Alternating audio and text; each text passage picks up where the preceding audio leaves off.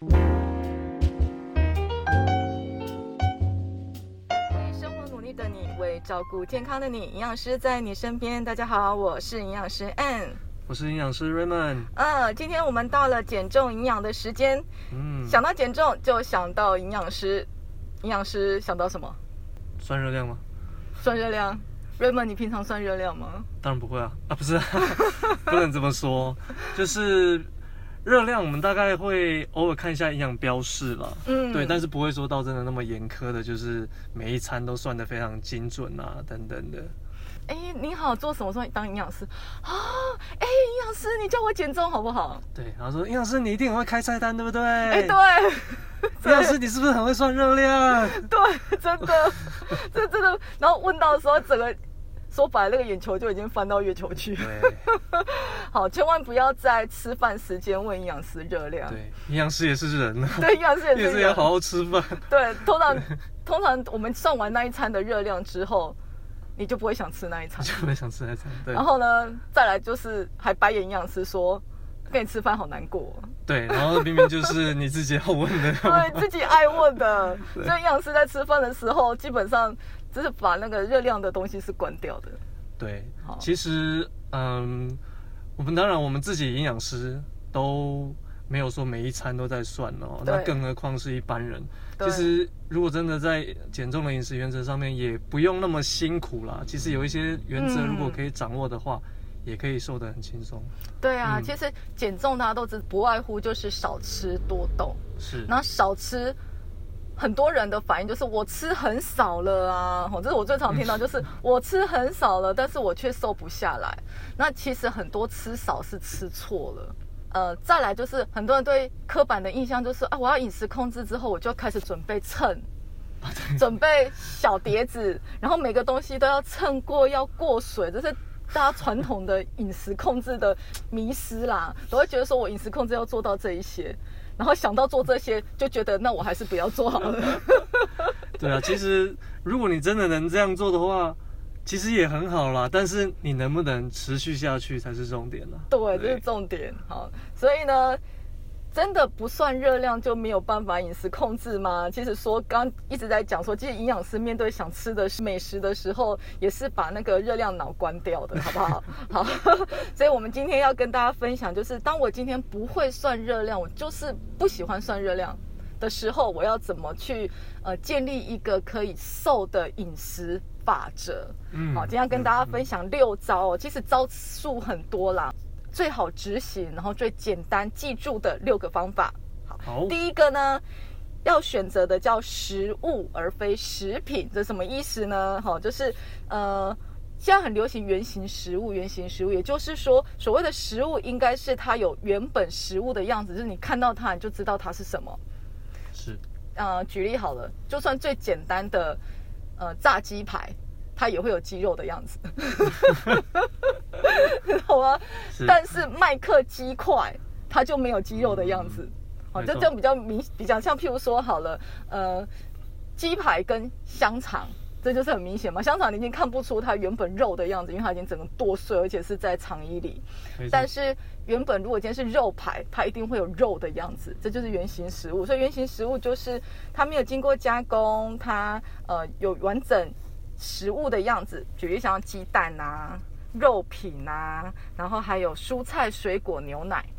但是讲到牛奶，优格算是加工食物吗？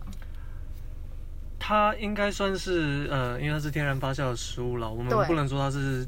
加工食品，嗯，对它，应该算是比较自然发酵的食物，因为还看得出来它是牛奶，哎是，只是味道不是牛奶的原味，酸的，是酸的，这是很健康的酸哈，它是发酵过的。好，那食品呢？其实这边就是算加工品，加工品很简单，就是你看不出它是原本的东西了，可能要猜一下。刚举例的像香肠，没错，嗯，还有一个呃很常见的啦，像呃以前我们还能在。店内用餐的时候，我们一定很常常吃一些小火锅等等的啊。你会发现火锅料里面很多东西是你好像一般食物上面看不太到的，对？鱼板 是鱼板，我完全看不出来它是鱼。然后肉丸子，你们就都要猜说，哎，这个是猪肉丸、牛肉丸，没错，还是鱼丸？而且还有一个。很很像一个小花瓣的那个一个那个应该是鱼片吗？还是鱼板？那就是鱼板，是不是？对对对对。对我一直都不知道那是什么，只是觉得还不错吃。对，但是加工品都是用食物去制造出来的，那它为什么不好？不好在哪里？呃，我们这样来说，其实为什么我们叫原型食物？因为它原本就呈现呃它现在的那个状态，可能我们像鸡肉、鸡排，它买来就是一个一片的一个可能鸡胸肉、鸡腿肉。对，你可以看到鸡的纤维。对，你可以看到它 它原始的形状就是这样。哎，但是如果我们吃到这些加工的食物，往往它是呈现是一个不是它原本的样子。那食物它原本是长这个样子，怎么样变成一个不是它原本的样子呢？就必须要添加非常多的食品添加剂，让它可以塑形成那个呃新的样子。那这些添加剂呢，额外的添加剂呢，其实有一些对人体其实长久饮食下来也是不是那么好的东西。哦，对，其实我想到了一个，哎，豆腐跟百叶豆腐，它就是很明显的一个是食品，一个是食物。是。豆腐叫食物，虽然它已经不是原本豆的样子，但是它是很简单，就是豆磨成浆之后，然后拿去塑形嘛，因为它是压加一些石膏去塑形，它就变成豆腐。对。但是百叶豆腐，它就加工的过程就更多，它里面热量、油脂也高，所以百叶豆腐之所以会这么 Q、这么好吃，里面的油脂含量是比你高脂肉。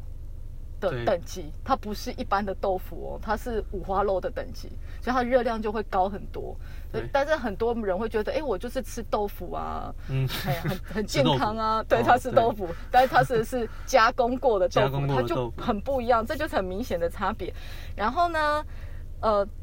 在加工过程，刚刚 Raymond 有提到这些添加物，或者你不知道它过程当中加了什么东西，所以有可能营养素也可能在这过程当中就破坏掉了，或者它其实不是你想的这样。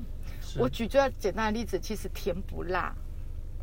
嗯，甜不辣，其实我们一直以为它是鱼浆做的。如果你不懂甜不辣的制造过程的时候，真的吗？对，但事实上甜不辣它属于淀粉类。它在饮食饮食的归类里面，代换表它属于淀粉类，所以今天好，如果我今天是呃执行低碳饮食的人，你可能因为吃了甜不辣之后，让你的碳水化合物的摄取过多，嘿，这个就是很明显。所以我们在不知道热量计算，我不知道这每一个产品它的热量是多少的时候，我最简单的方式，我就是选择我看得出来的，是嘿，然后像看不出来的，我们就。下次再说，以后再说，对 不对？在我看说，我可以掌握它的油脂多不多。好像譬如说，好了，我今天买买瘦肉跟买肥肉，你很明显看到肥肉就是肥肉，它的热量就是高。好，那我买瘦肉，它的油脂少，那它的热量一定是低的。嗯，用最简单的方式去区别它，那就不会有吃错东西的状况。那下一次其实我们会跟大家分享，就是在更进阶，我们就要去认识食物的分类。这样子，就像我们刚刚讲高脂肉、低脂肉是大概什么东西？嗯，我们在进阶版的时候会再跟大家分享。第二招享受的饮食法呢，就是尽量选择油脂含量少，然后或者是低油、低温的烹调方式。这个感觉上很像口号，口号就是知道做不到，就是 哎，健康饮食就是少油、少盐、少糖，好，直接这个就是口号，好。但是口号这件事情是决定热量的关键。同意，好，油脂。我们其实不用那么认真的去计算到它的热量多少，你光是从它的烹调方式，对，就可以避掉很多地雷了。不管任何饮食法，通常。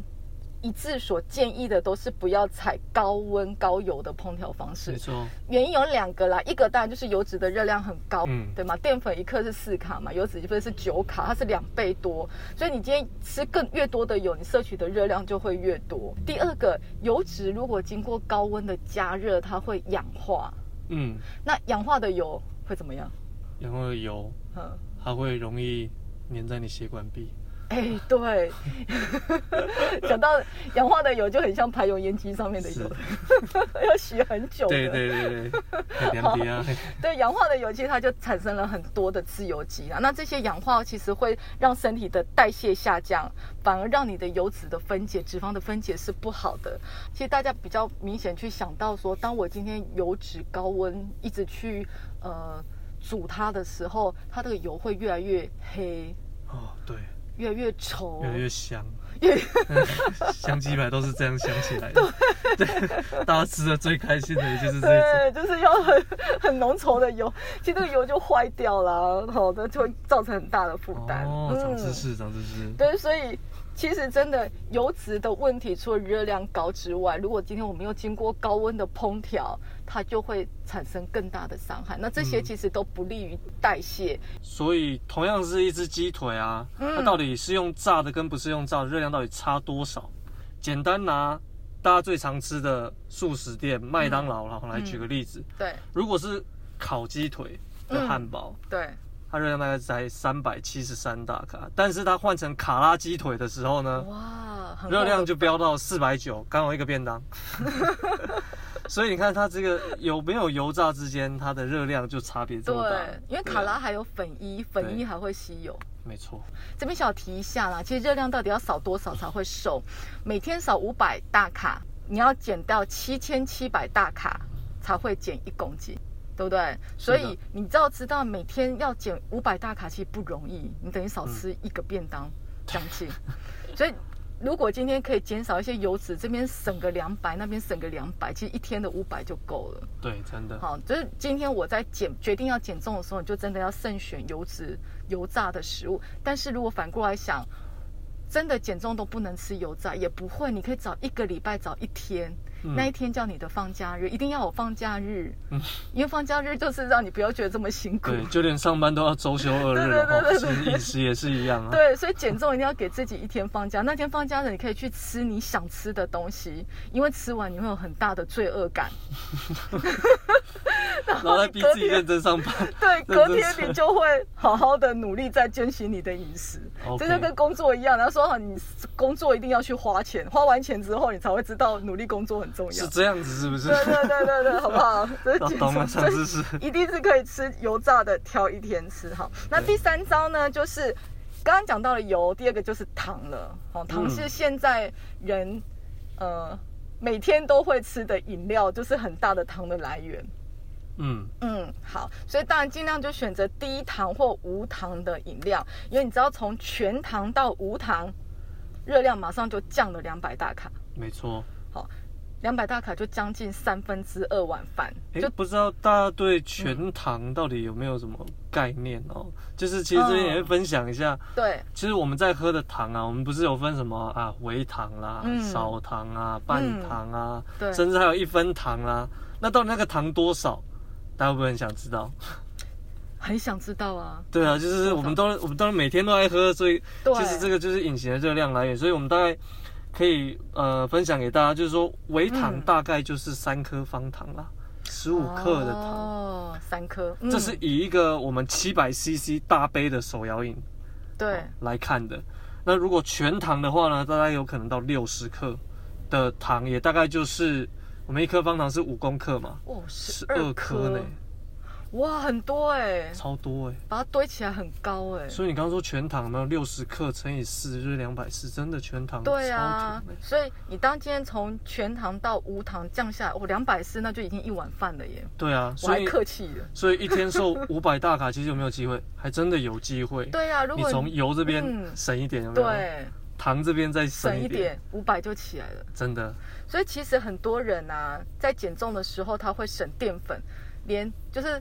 诶，半碗饭或一口的淀粉米饭都不愿意吃，嗯，但是却在饮料里面 超过的补回来，这是很多人的迷失啊。那因为就是糖戒不掉嘛，所以我们都说戒糖戒糖，但戒糖其实说起来容易，做起来很难。对，因为到了下午时间，我不知道大家有没有这种习惯，就吃饱饭之后就觉得，哎，该叫杯饮料，啊 它已经变成一个习惯了。办公室日常，对，办公室日常。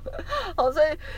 怎么戒糖呢？这边一个小小的建议就是，我们不要一次断糖，你会很难过。就戒断这件事情是。为什么戒赌也要去那个勒令所？他也是要循循有这么严重就对了。对，我觉得其实这个道理也是一样的，就是其实先求有再求好啦。对，如果你平常都喜欢喝甜的，可能都是少糖，那你不妨就降到半糖或微糖。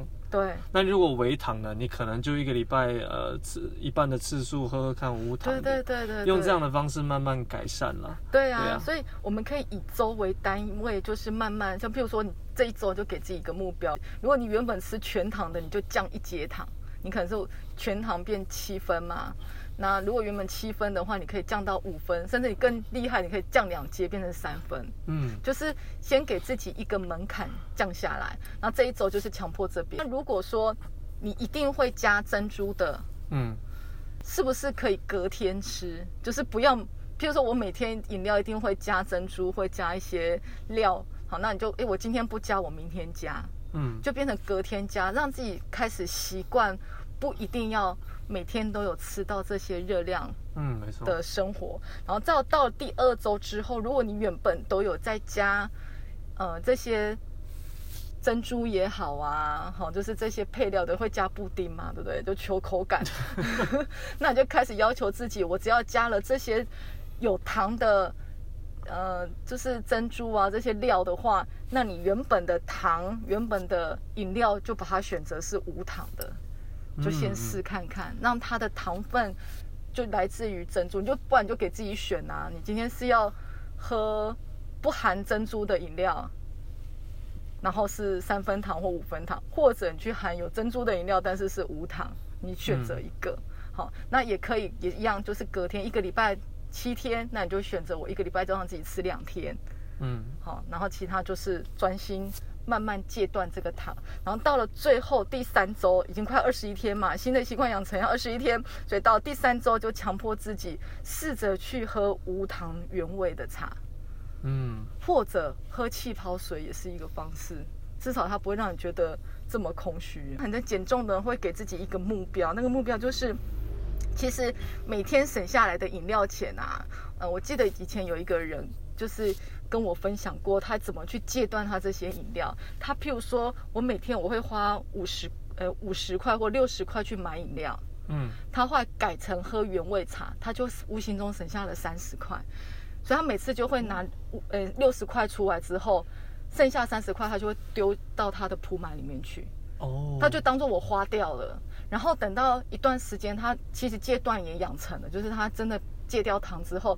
他看到回去看他存下的那些钱，他就用来犒赏自己，也许让自己吃好一点，也许去买一个自己喜欢的东西。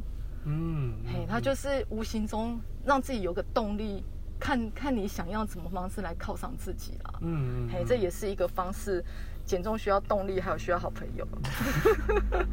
好，然后再来呢，第四个，好，第四招，第四招呢，现在人其实吃饭都很快。非常对，那你知道其实细嚼慢咽呐，就是一个很好的减重方式。所以每一口让自己咀嚼二十到三十次，原本一口，现在吃饭大概一口会咀嚼几次？就你刚刚说少一个零吧，大概两 两没有，那是以前的时候。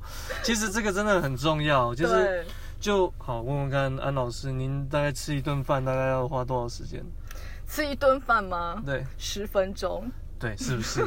这大概我觉得已经是现在的平均值，而且还是可能还算是比较惬意一点的吃法，对不对？对。因为因为我们如果在呃，如果又是跑业务的一些就是伙伴们，他们在吃饭大概五分钟吧，能吃就 能吃完，或十分钟就就了不起了。真的，因为。真的就时间很赶呐，对啊，有时候你慢慢吃的时候，你周边人都吃完，压力好大。对，对，老板都吃比你快。大家大家都在看你吃，然后那个眼神跟你说慢慢吃哦，不急。然后其实对，慢慢吃不急哦。然后在那边在抖脚啊，在那边 就是，然后在看手机啊，看手表啊，然后一直跟你说不急哦，哈，那个压力好大哈。那其实日本研究有发现呐，狼吞虎咽的人，他罹患糖尿病跟代谢症候群的机会会增加。好，其实结果也是说明了，其实我们从一开始吃饭到大脑收到饱的这个讯息是需要时间的，嗯，大约要二十分钟左右。嗯也就是说，你要吃饭，慢慢吃，吃到了二十分钟的时候，大脑就会收到饱的讯息，那时候你的吃饭的速度就会变慢。但是我们现在人就像刚刚讲，十分钟就吃完了，这十分钟大脑都还没有收到饱的讯息的时候，你已经把全部的东西都吃完了，可能就吃超过了。对，甚至还会觉得，哎，没吃饱，我们再来下一坨，因为大脑还没有收到你在吃饭的讯息。好，所以细嚼慢咽，如果我每一口吃二十到三十次，那你这顿饭起码也要吃个二三十分钟，差不多，我真的有认真试过假日的时候，因为我就觉得说有时，间的时候。以前不只是说吃太快有没有会嗯可能过多热量之外，其实有时候你吃太快啊，对，你等于是咬两下就吞下去，嗯那时候辛苦的是谁？是胃啊，是你的胃，所以你的胃其实有时候这样久而久之真的会胃痛，会胃发炎。真的啊，你就你就想，因为我们胃是很像那个果汁机嘛，搅搅搅打器。那有打有打过水果吗？如果你今天切很大块，把它丢进去，你会觉得还卡住，对它不是打在，你会觉得它嗯，嘎的很大声，然后全部的水果都没有动。对。你的胃就是这样，很辛苦，对不对，所以因为、嗯。就是因为之前弄到其实胃有点不舒服了，然后就会哎想说试试看说，那我们到底我们来一口把它至少好十下对。到二十下，你再慢慢吃，其实你真的会感觉到你的饱足感会比较充足。哦我以前吃饭没有再感觉到饱足感的啦，就是那个便当吃完就是哎、大概觉得结束了。就是只为了有吃而吃，就对对对对对对，然后但是你辛苦哦。真的是让你缓下来，慢慢的吃饭，然后吃到，哎，你突然会觉得说吃到一半的时候，你会突然觉得，哎，开始有饱的感觉。那个其实长久下来会让你，呃，就是食量会降低。会降低很多，嗯而且也会免除掉就是过食这件事情。对对对，而且对你的胃也算是一个很好的保护。对啊，你要想说你咀嚼多咀嚼两下，胃就少工作两下，真的嘿，然后胃胃想一想不要，只咀嚼两下。然后刚刚讲到四招，第五招呢？第五招就是每餐一定要吃蔬菜，而且一定要蔬菜先下肚。嗯嗯，好，这个道理是什么呢？哈，呃，其实经研究统计啊，研究有指出，呃，大鼠动物的研究里面也发现呢、就是这些大老鼠都吃一样热量的食物，但是呢，只要它本身的食物里面的纤维含量是比较高的，也就是我们所谓的低 GI 的食物饮食的话呢，三十二周下来，它体重增加的幅度会比较少。但是如果纤维量比较少的这一群的大鼠呢，它整个体重上升的速度就会比较快，但是热量是相同的哦。没有谁吃的比较多，谁吃的比较少，所以反过来想，其实原因是因为在饮食当中，如果有比较多的纤维，它的 GI 值就可以下降。那这些纤维呢，它可以降低糖分跟油脂的消化跟吸收，还有它可以帮助血糖平稳的好处。嗯，好，其实这个也呼应到我们上一集讲了一个很重要的一点，就是刚刚讲顺序嘛。对，我们是不是讲喝水很重要？嗯，但如果我们如果大家都试过，如果在餐前你先喝一杯水，不要说五百 CC，你可能喝个两百 CC 就好了，对，会不会让你就直接其实饱足感就出来了？哦，对你，在吃饭的时候呢，其实你能吃的量就有限。对，那如果这时候又把蔬菜也拉到前面，对因为其实大家都知道蔬菜里面有纤维嘛。对，但我们如果只吃纤维不喝水的时候会怎么样？很干呢。就就就对，除除了口很干之外，就是会便秘啊，对就是有一些便秘不是因为没有蔬吃蔬菜，是没有喝水啊。对，因为纤维需要吸水。对。哦啊，所以这个时候，我们如果像刚刚说的吃蔬菜嘛，它就是比较有饱足感，因为它就会让我们 GI 值比较低，它的肠胃蠕动比较慢。对这时候又喝水，事半功倍。你知道吸水膨胀以后，哦，更饱了。更饱，你就食物再加上多咀嚼几次，再加上多咀嚼几次，对，就不会有吃不我看你还饱吃得下觉吗？不会觉得哦，怎么那么空虚啊？对哦，无形中其实少吃一些热量就好。可这个少吃不是让你很辛苦去、嗯去抑制自己的食欲，而是你自然而然就不想吃啦。是，对不对？好，所以它可以减少糖分跟油脂的吸收，然后增加饱足感。这个就是先吃蔬菜。所以其实很多的营养师啊，都会在、呃在减重的饮食里面都会教大家说，一定要先吃蔬菜。但很多人就会问到一个问题了：如果我嗯今天是吃便当，嗯哼，有饭有菜，那所谓的先吃蔬菜，是我先吃一口蔬菜之后，我第二口可以吃饭了吗？那这样到底先吃蔬菜跟先吃饭到底差在哪？哦，了解。懂吗？好，来，其实呢，所谓的先吃蔬菜是要先吃有分量的蔬菜，就是说，如果今天你吃便当的话，我会建议你先把你看得到的蔬菜一次把它吃掉，嗯，再来剩下肉去配你的饭，让你这些蔬菜先下肚去帮你。铺网子，你就把它想成这些纤维就像一个网子铺在你的胃里面，那你再进来的这些淀粉啊、肉里面的油脂，它就可以减少对这些消化酵素的接触，但它的消化吸收就可以下降，那它就会随着粪便排出去这样子。所以基本上就是从低 GI 的开始吃就对了。对对对对对，没错。了解。从蔬菜开始吃哈，所以这个就是一定要吃有一点。量的蔬菜，而不是只有一口两口，是把你看到那些蔬菜有吃。看到先蔬菜先吃完了，对，再吃肉了。不要想说一定要一口饭配一口菜这样子。对对对对对，好。那如果旁边有汤，有的时候哎可以先喝一碗汤，好，然后再配上蔬菜，这个就是改变顺序的进食方式。好，然后到第六招呢，好，第六招就是尽量拉开餐与餐的时间，最好的时间就是餐跟餐要间隔五到六小时。我觉得这个是最困难的，真的。因为我在写第六招的时候，其实我真的很认真计算过，如果我今天早餐大部分吃早餐时间会在八点，嗯，七点算很早的，因为现代人晚起，很多都是把餐带到公司吃早午餐。对，所以如果好，假设我今天八点吃早餐，我十二点就要吃午餐，嗯，这中间只隔了四个小时，要拉到五个小时有点困难，真的。通常是午餐到。晚餐比较可能会隔到五个小时。如果我今天吃完午餐的时间，因为大家聊天吃好一点，那晚餐的时间大概会拉到七点，这样就有六个小时了。嗯，好，这样就六。所以午餐到晚餐比较有可能，但是午餐到晚餐中间呢，现代人没有。这么乖，他中间一定会有下午茶。所以事实上呢，在美国二零一一年的研究就有发现，现代人，呃，原本呢平均只有三点八餐，已经增加了一天有五餐，嗯，就是所谓的三正餐又多了一个两点心。好，那当你的餐次越多，热量摄取就会越多，所以热量也比一千多摄取了五百七十大卡。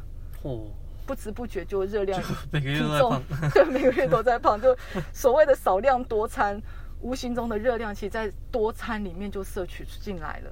嗯，我觉得这个其实这一点真的很有趣，因为我们之之前在医院，其实常常都会呃碰到病人都会说，我就是正常吃三餐啊。对。然后这个说，为什么我吃了以后，我血糖还是控制不好，我还是在胖这样子？嗯，对。然后后来问进去以后，哎，他们对吃的定义就是好像有一个正常这样便当盒，好丰富的菜，它叫吃。对。哦，那拿那个点心打开都不算吃。对对对对对。所以其实也变得就是说，我们现在其实已经不是正常的一天三餐而已这么简单了。对对。那这个是。多摄取的热量是一个问题，第二个问题就是跟身体的代谢机制有关了。我们的脂肪是随时都在分解的，它不是真的只有你运动的时候分解，或者是你饥饿的时候才在分解。其实我们平常都在分解脂肪，但是分解脂肪呢，他研究有发现呢，他说如果今天呢我们一进食，脂肪分解的动作就会被中断。嗯，你吃东西之后脂肪就不用分解啦，所以它当然就停止了，因为你有食物进来了。然后等到你要吃饭到呃饭后的两个小时，脂肪才会开始要慢慢的出来，就觉得它又探出头来，它又开始分解，一直到饭后的六个小时，这个分解的状况才会跟你吃饭前就是空腹的时候是一样的。所以，如果今天我吃饱饭之后两个小时，哎，脂肪才刚要分解，嗯，我就开始吃小点心，对，刚好。任何一个小饼干，好，你一吃之后，脂肪又觉得，哎，又有食物进来，我不需要出来工作了嘛，所以它又回去了，所以就变成脂肪分解的状况就会被打断，然后就越来越少做。脂肪就很少分解出来，那长久下来，当然脂肪就开始堆积在体内，因为你用不到它。对，它的感觉就是你一直在吃东西。好，所以通常会建议呢，如果今天早餐到午餐这个时间本来大家就很难能够抓到这么这么长，如果可以的话，把它时间放在半夜的时间，这是大家比较做得到的。哦哦，我晚餐早点吃啊，对，然后早点睡啊，呃，增加成长激素的分泌，嗯，对不对？然后再来这样子时间拉长到早上再进食，其实这长的很长的半夜的时间，假设好了，我晚上吃饱饭的时间抓在七点半，嗯，应该算早了啦，以现代人来讲，对哈，七点半吃完餐之后，你就不再吃东西，一直到隔天早上的七点半。就十二个小时喽，这十二个小时中间在睡觉的过程中，其实脂肪就慢慢的分解出来。好，那分解出来，它就有燃脂的效果在里面。嗯嗯，有时候人家说哈，其实嗯，贪吃的欲望原因是因为你的水喝的不够。这是有一个医生说过，他说，当我们今天缺水的时候，身体会叫你去找东西吃，但他其实这个口欲是希望你去补水。但是我们常常会把去找食物而非找水，嗯嗯，然后变成大家的水都吃的很少，但是零食吃了一堆，找错方向，对，找错方向，对，身体要你去吃是叫你，哎，口渴要喝水了。第六招呢，其实就是我们希望餐跟餐中间拉长，拉长有什么好处？第一个呢，你就可以增加脂肪的分解，然后你就以后就记得只要。嘴馋的时候，你就开始告诉自己说：“哎，好开心，我在燃脂，我在燃脂，我在燃脂，好不好？” 说服自己，对对对，对，说服自己。所以这个时候也要就是也要澄清一个观念啊，这应该安老师也常听到，就是很多人都在跟减重的人说：“哎，是不是少量多餐啊？”其实对，还效效果才会比较好这样子。其实我们之前呢，在我们还是样的营养师的时候，那时候观念真的是少量多餐。而且对糖尿病病人而言，少量多餐反而又是他更好的减那个血糖控制的方式。好，那越随着现在的研究越来越进步，就发现其实当我今天进食胰岛素的分泌就会得到改变。就你一进食胰岛素出来，胰岛素出来就等于叫脂肪合成的动作就出现了。嗯嗯。所以我会建议说，诶，少量多餐要看人。如果今天减重，我们就不建议用少量多餐。因为为什么每一次吃东西你没有办法抓到它的热量，是很容易过度进食的原因没错，这个就是我也想要特别再强调，就是我们都在讲少量多餐，对不对？那这个饮食通常之前就是为了这些减重的族群嘛。对。那对于胖子来说，对，他的少量，对，绝对都不少。但是，但是它的多餐就真的会吃很多餐。对对对。所以其实。少量多餐，我们现在看到，如果你真的是要做减重的话，对，其实不是那么适合的一个方式。对啊，因为你不会算热量啊，所以你的每一次的食物入口，你真的就不知道你吃多少。有时候你的少量一个蛋糕，它已经跟一个便当的热量一样多了。对，这边就是也要举个例子，就是呼应到我们刚刚说的，连营养师都不会每天算热量，你怎么能够肯定说你在每一餐？就在少量多餐的情况下，可以清楚的计算出它的热量。对对，而且再者，又刚刚提到一个，其实很多隐藏的热量啊，像珍珠奶茶就好了。我们就举纯水糖的珍珠奶茶，好好喝哦。一杯珍珠奶茶，你觉得安老师你觉得热量多少？全糖吗？呃，好，全糖催泪，好吧？六百，差一点，七百，再多一点。哎，再多一点就很可怕了耶！八百多，我记得是八百八左右。这个是加奶精的，对不对？它是好像是奶精的，没错。对，那就一定要要八百以上了。对，好可怕。所以其实你看到你喝完的时候，感觉饱足饱好像跟一个便当感觉差不多哈，真热量其实 更胜于此。对啊，所以真的少量多餐，是你真的很了解热量。真的有很精准在计算热量的话，你才使用少量多餐。如果你今天真的对热量都不了解的话，你就干脆不要吃它，你就不会有这个问题，好不好？好，所以少量多餐适合什么样的族群？第一个，糖尿病的病人，因为他血糖必须平稳，他单餐不能吃太多。第二个就是胃不好的人。他就真的只适合少量多餐，因为它胃不好，你没有办法一次装太多的食物。那如果真的针对减重，真的细嚼慢咽，然后餐跟餐之间隔开，好，然后再其他的招式包含了呃，尽量选择无糖或低糖的饮料，从戒糖跟戒油，其实就可以少很多很多的热量。没错。好，那以上六招，请问 Raymond 你做到了几招？我看一下哈。马上好啦，先 考一下营养师。先讲一下那个咀嚼的，真的不容易。这个也是我在努力，没办法说每餐都做到了。但是说实在的，我针对其他每一点啊，基本上都做得到。因为其实这就是一个选择而已嘛。嗯。它不是要你去。精准的计算，就是就像我们说的，营养师也是人，他也不可能每天在吃咸酥鸡的时候还要先把热量算出来，然后再去说。应该不会买吧？对对对，然后才去挑我要夹的今天夹的菜，不可能。真的。对，但我们就可以从选择做起，当然就是降低这些油炸的食物的选择，然后含糖饮料，像我自己本身就喝无糖，所以我也没有这个问题。其实喝习惯，那是味觉味觉的问题。你喝习惯无糖的时候，它只要到三分，你都会喝不下去，因为觉得太对，你就变成那个精制糖侦测器。其实我们现在因为已经从呃，我原本也是喝少糖呃微糖的，对，然后现在喝到无糖以后，你再回去喝到有甜的东西，你马上就知道，然后反而会觉得不习惯。对，所以戒糖这件事情是真的做得到。我已经遇到好多人，原本都跟我说 哦，拜托那个无糖怎么喝得下去这么难喝，然后慢慢慢慢走，你现在看到他有糖，他就跟你说怎么那么难喝，怎么那么甜？对啊，说怎么这么甜？对，就一分糖也在嫌甜，但那你就成功了。如果你到那一个就成功了，所以真的。诶，只要试着去做，然后让自己强迫自己二十一天，它就变成你的一个习惯。然后习惯养成之后，你要再改回去，你就会觉得，哎，我以前为什么会做的这么荒唐？